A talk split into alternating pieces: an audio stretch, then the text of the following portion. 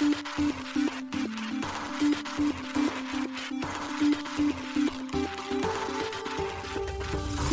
しい経済ニュース。この番組では現当社のメディア新しい経済がブロックチェーン仮想通貨フィンテックに関する日々のニュース解説を平日毎日音声コンテンツでお届けしています。そして新しい経済ではブロックチェーン仮想通貨に関するニュース解説記事やインタビュー記事学習記事などのたくさんのコンテンツを掲載しております。ぜひ新しいひらがな経済漢字で検索してメディアもチェックしてください。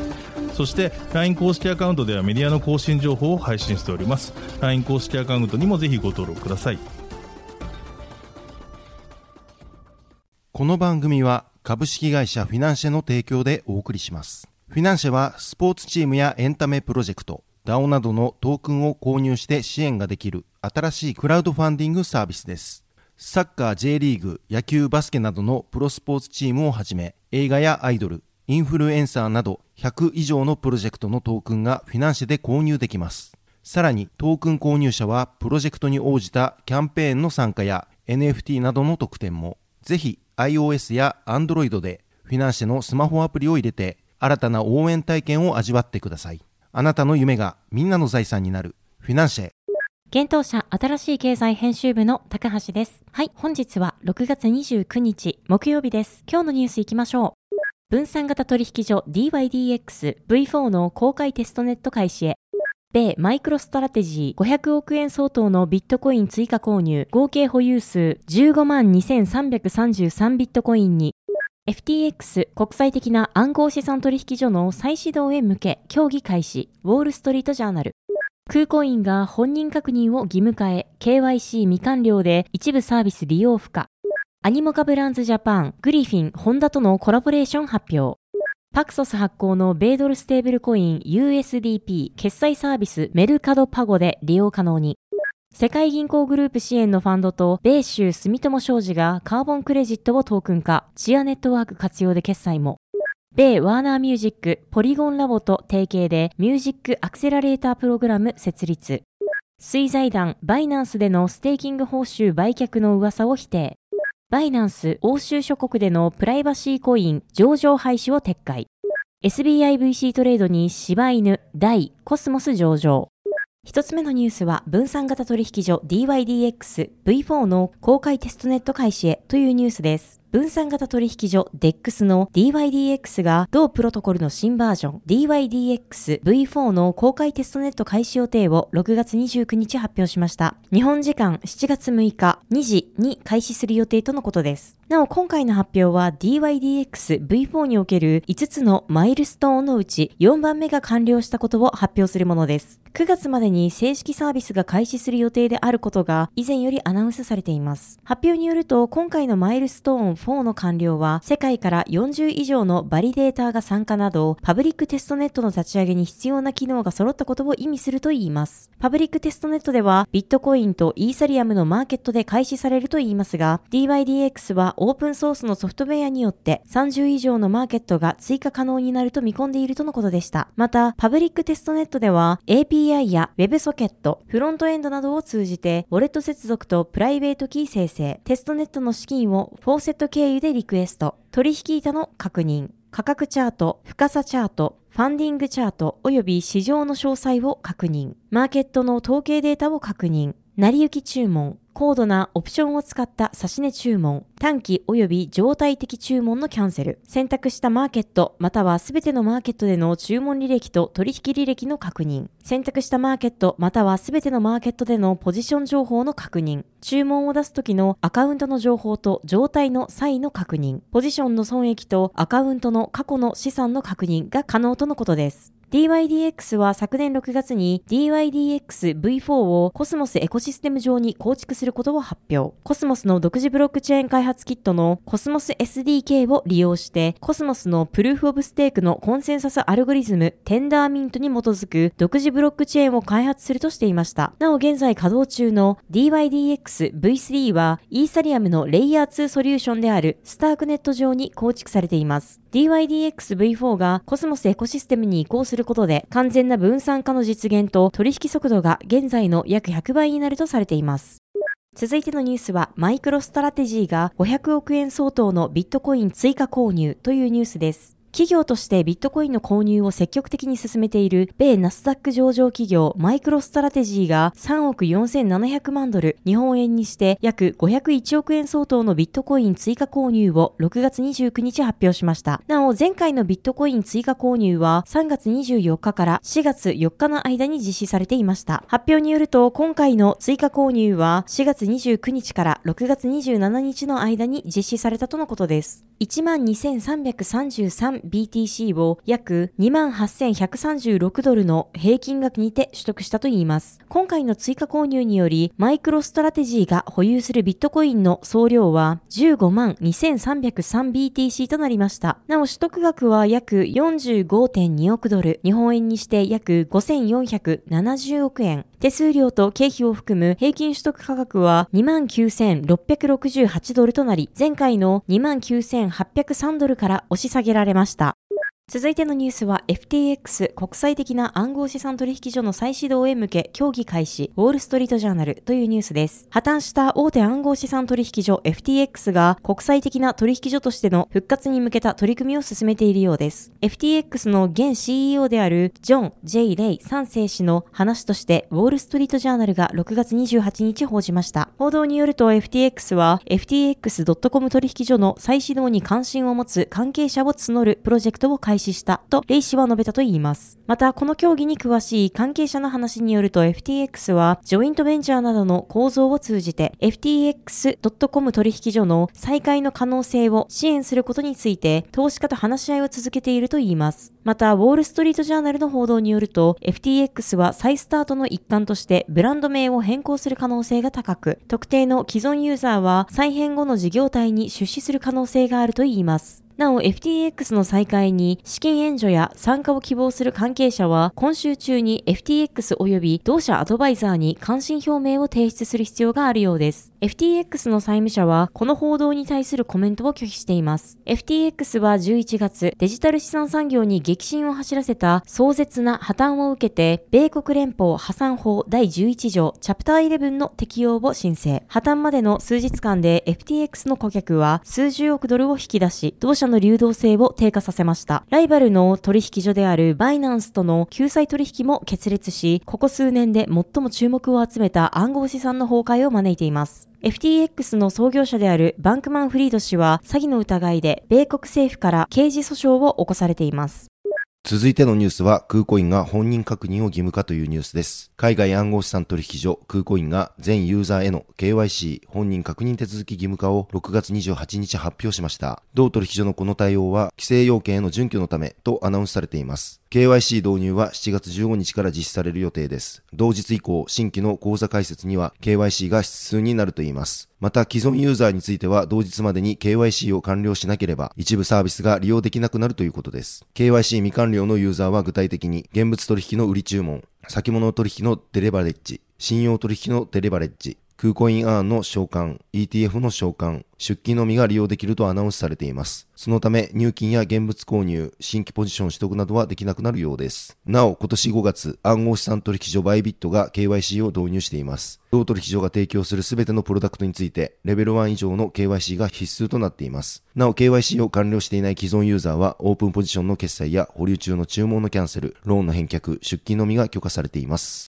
続いてのニュースはアニモカブランズジャパングリフィンとホンダとのコラボレーション発表というニュースです。香港拠点のブロックチェーンゲーム開発企業アニモカブランズの子会社アニモカブランズジャパンがグリフィン及びホンダ技研工業ホンダとのコラボレーションを6月29日に発表しました。アニモカブランズジャパンによると同コラボレーションはモータースポーツファンの体験を向上させることを目標にしておりキャンペーンでしか手に入らない商品を提供するといいます。今回のコラボレーション企画は米国オハイオ州ミッドオハイオで今週開催されるインディ200で行われるとのことです。アニモカブランズはグリフィンが提供するウォレットを活用してユニークでインタラクティブな体験を提供すると述べています。グリフィンは香港とシンガポールで暗号資産のカストディライセンスを取得している金融プロバイダーであるヘックストラスト及びアニモカブランズによる合弁会社です。オンラインゲームのユーザーを対象にデジタル資産ウォレットと金融サービスを提供しています。なお今後、このコラボレーションに関する情報は、キャンペーンサイトなどで順次告知がされるとのことです。アニモカブランズジャパンは、アニモカブランズが日本の知財やコンテンツ、IP ホルダーの Web3 に関する世界展開を支援する目的の戦略的子会社として立ち上げた子会社です。現在、同社の CEO 兼代表取締役は、ライフネット生命保険の元取締役会長であった岩瀬大輔氏が務めています。また、香港アニモカブランズは6月19日、三井物産と資本業務提携及び戦略的パートナーシップに関する覚書を締結したことが6月19日に発表されています。これは香港のアニモカブランズ本体との提携ですが、新しい経済編集部の取材に対し、三井物産関係者は今後、協業及び事業化においては、アニモカブランズ香港に加え、アニモカブランズジャパンとも連携していく予定ですとコメントしています。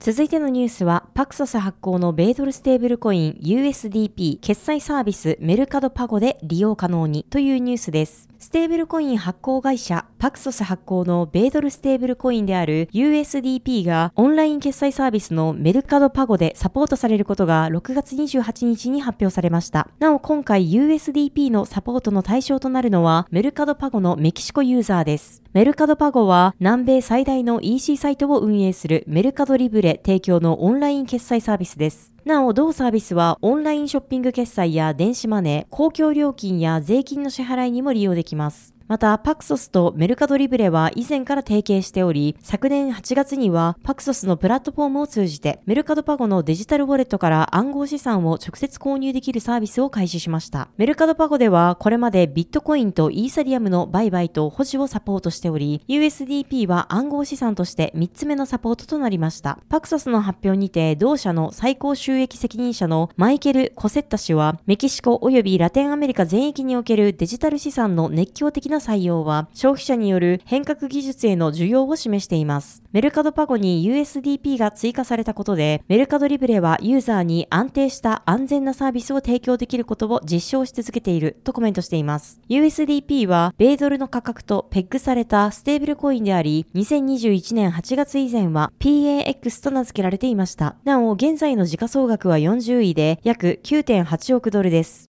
続いてのニュースは、世界銀行グループ支援のファンドと、米州住友商事がカーボンクレジットをトークン化、チアネットワーク活用で決済もというニュースです。カーボンクレジットファンドのカーボンオポチュニティーズファンドと米州住友商事 SCOA がトークン化されたカーボンクレジットの初取引の一例を6月28日発表しました。カーボンオポチュニティーズファンドは高品質なカーボンクレジットの調達及びトークン化を目的に世界銀行グループの一機関である国際金融公社 IFC によって昨年8月17日に設立されています。なお、このファンドには IFC の他に気候に焦点を当てたフィンテック企業カルティボ、環境に配慮した投資を行う金融機関アスピレーション、低エネルギーで運用可能なパブリックブロックチェーンであるチアネットワークが参加しています。発表によれば今回の取引はチアブロックチェーン上に構築された CAD トラストを活用して行われたといいます。なお CAD トラストはすべての主要なレジストリからカーボンクレジットデータをリンク、集約、調和させる分散型メタデータプラットフォームです。世界銀行国際排出権取引協会 IETA シンガポール政府が主導しています。なお、IETA は温室効果ガス排出削減量の取引に関する機能的な国際的枠組みを確立するため、1999年6月に設立された非営利のビジネス組織です。この取引では SCOA がシアブロックチェーン上でトークン化されたカーボンオフセットのバッジを購入し CAD トラストを活用。これによりファンドのコンセプトとビジョンの実装が成功したことを実証したとのことです。なお、カーボンオフセットとは企業が植林や再生可能エネルギーのプロジェクトに資金を提供するクレジットを購入することで排出量を保証する手段です。ファンドはカーボンレジストリのエコレジストリーと協力の上、シアブロックチェーン上で1万トークンの炭素をトークン化し、シアアセットトークンとして鋳造したといいます。カーボンクレジットが鋳造されると、ファンドはトークン化されたカーボンクレジットを購入者に送るだけで取引を実行することができるといいます。一部のクレジットではすでにチアブロックチェーン上で焼却されており、エコレジストリーはその後、レジストリーと CAD トラストで当該ユニットを焼却済みとしてマークしました。IFC の欧州、ラテンアメリカ、カリブ海地域担当副総裁であるアルフォンソ・ガルシア・モラ氏は、ラテンアメリカにおけるこれらの初期プロジェクトは、世界の金融市場における炭素クレジットの正常化を期待する国際排出量取引協会 IETA の CAD トラストの仕組みとアーキテクチャーの証明に役立つとコメントしています。SCOA のマーク・ライラ氏によれば、ブロックチェーン技術はその特性上改ざんや不正行為への耐性を高めており、炭素市場の参加者に取引の安全性を保証することができると述べ、シアネットワークと CAD トラストは異なる炭素市場の統合を促進し、参加者が国境やプラットフォームを超えてクレジットを取引しやすくすることができる。これにより新たな炭素資産クラスの創設を含め、炭素市場の流動性と全体的な価値を高めることができるとコメントしています。世界銀行の気候金融経済グループマネージャーであるハニア・ダウッド氏は、デジタル炭素資産の創出は安全性の高い炭素市場のトレーサビリティと換金性を高めるという気候ウェアハウスプログラムの取り組みの重要な要素だと述べています。続いてのニュースは、ワーナーミュージックグループがポリゴンラボと提携というニュースです。米大手音楽エンターテイメント企業、ワーナーミュージックグループがポリゴンラボと提携し、ミュージックアクセラレータープログラムを立ち上げたことを6月28日発表しました。ミュージックアクセラレータープログラムでは、ポリゴンネットワーク上で展開される音楽関連プロジェクトや DAPS の立ち上げ支援が目的とされているとのことです。なお、このプログラムは応募制となっており、選出されたプロジェクトには、ワーナーミュージックグループとポリゴンラボから支援金が提供されるといいます。また、選出されたプロジェクトは、支援金に加え、メンターシップや戦略的アドバイス、ネットワーキング、マーケティング、プロモーションなどといったサポートも受けられるとのことです。なお、資金提供を受けたプロジェクトは、四半期ごとにワーナーミュージックグループ及びポリゴンラボと進捗状況の確認をミーティングする必要があり、そこで戦略的アドバイスを受けられるとのことです。また、発表によると、ミュージックアクセラレータープログラムで理想とされる応募者として、アーティストとファンのコミュニティ育成や分散型音楽作成、配信システムの確立、チケット販売ソリューションの革新、音楽関連グッズやデジタル及びフィジカルのコレクタブルの探求、インタラクティブテクノロジーやゲームと音楽の融合などといった分野に焦点を当てた音楽、テクノロジー、Web3 を横断して活動する企業や起業家と説明されています。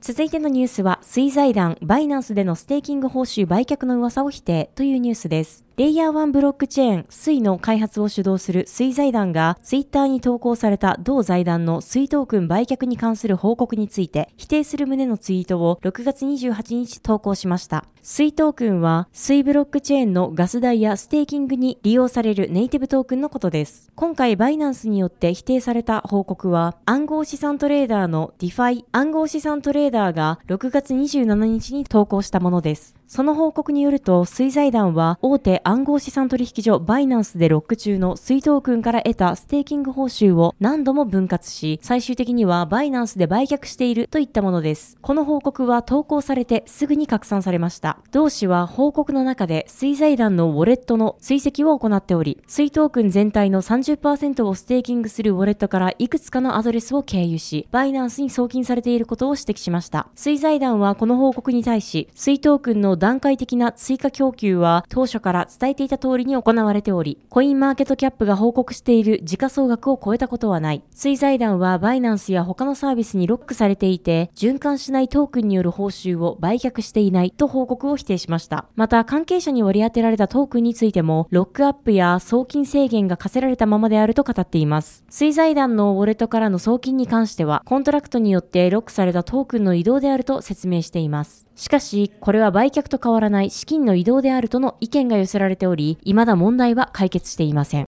続いてのニュースは、バイナンス、欧州諸国でのプライバシーコイン上場廃止を撤回というニュースです。大手暗号資産取引所のバイナンスがフランス、イタリア、スペイン、ポーランドにおいて今月にプライバシートークンを上場廃止するとしていましたが、6月26日にそれを撤回しました。ちなみにプライバシートークンとはゼロ知識証明などの技術を活用することで送金の追跡を難しくする仕組みが組み込まれたトークンです。EU は昨年11月、マネーロンダリングへの利用を懸念して、プライバシートークンを禁止する可能性のあるとされた新たな規制の導入を検討していると述べていました。バイナンスは今年5月にフランス、イタリア、スペイン、ポーランドにおいて提供しているプライバシートークンの取引サービスを6月26日以降停止するアナウンスを行いました。このアナウンスでは D クレッド、ダッシュ、モネロ、ジーキャッシュ、ホライズン、ピベックス、ナブコイン、シークレット、フィーロ、ビーム、モバイルコイン、バージの12銘柄のトークンの提供中止が記載されていました。しかし、バイナンスは6月26日にプライバシーコインに関するポリシーの改定を報告し、上記12銘柄のうち ディークレッド、ダッシュ、ジーキャッシュ、ピベックス、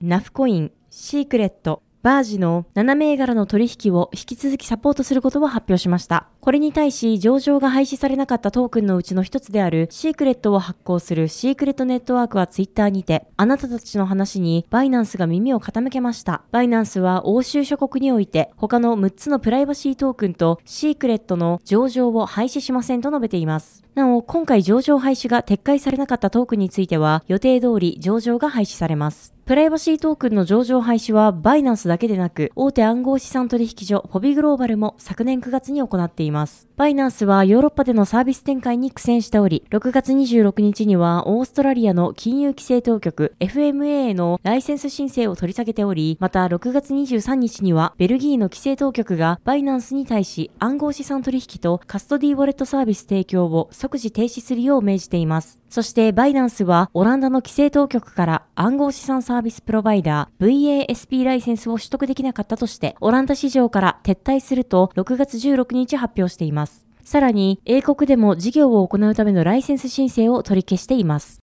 続いてのニュースは SBIVC トレードに芝、大、アトム上場というニュースです。国内暗号資産取引所 SBIVC トレードが暗号資産柴犬大コスモスの取扱い開始を6月29日に発表しました。今回 SBIVC トレードでは同産銘柄を販売所での売買、積み立てサービス、貸しコインサービスにて取り扱いを開始するといいます。また入庫にも対応しますが、最低入庫数量が30億芝以上、2万台以上、2000アトム以上と各銘柄で決められているということです。なお入庫手数料は無料だといいます。また台についてはレバレッジ取引サービスが、アトムについてはステーキングサービスがそれぞれ7月より提供開始予定とのことです。なお、各銘柄の取扱い単位及び最小発注数量は1000芝0.01台0.001アトムとなっています。最大発注数量は50億芝10万台4000アトムとなっています。SBIVC トレードでは今回の3銘柄上場により合計20銘柄の暗号資産を取り扱うことになりました。なお、国内取引所における芝の取り扱いはビットポイントジャパン、OK コインジャパン、ビットフライヤーに続き4例目です。台は GMO コイン、アンバージャパン、コインベスト、コインチェックに続き5例目。そしてアトムは GMO コインに続き2例目の取り扱いとなります。はい、本日のニュースは以上となります。このように私たち、新しい経済編集部では、ブロックチェーン、暗号資産に関するニュースを平日毎日ラジオで配信をしております。本日ご紹介したニュースはすべてサイトの方に上がっております。ぜひサイトの方も見に来てください。新しいひらがな、経済漢字で検索して見に来ていただければと思います。それでは本日はありがとうございました。ありがとうございました。